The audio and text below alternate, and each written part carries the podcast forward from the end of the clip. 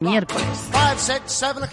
Bueno, eh, yo creo que, que, esto sigue estando para cortos, eh, aunque ya digo que a eh, en el más corto plazo puede que tengamos algún rebote de un 2-3%, no creo que más, y por lo tanto sigo siendo partidario de abrir cortos prácticamente en, eh, en todos los índices, eh, con mayor, eh, digamos, profusión en aquellos que más margen de caída tienen, que son los europeos, a excepción del IBEX, eh, DAX, Eurostox y CAC 40, pero que, que, que, procede en cortos. Si recuerda, la semana pasada hablábamos de eh, la gran sugerencia en este minuto de oro, eran cortos en Tesla. Bueno, han funcionado de maravilla y lo cierto es que sigue teniendo aspecto de seguir cayendo, como lo tiene Alphabet, eh, como lo tiene General Motors, Palantir, Intel, AT&T, eh, eh, Alcoa, Aurora Cannabis, que ha perdido, ha perdido, un soportazo de largo plazo.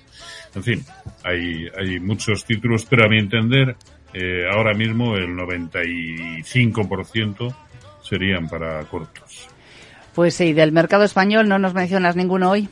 Sí, pero también sería para cortos Acerinox, ArcelorMittal, CaixaBank, que ya lo hemos eh, comentado, eh, Enagas, bueno, prácticamente todas las eléctricas, Enagas, Iberdrola, Naturgy, Red Eléctrica, pues nos quedamos suficiente. Eh, Roberto Moro, analista de Apta Negocios, muchas gracias, como siempre. Hasta la semana que A viene. Ustedes.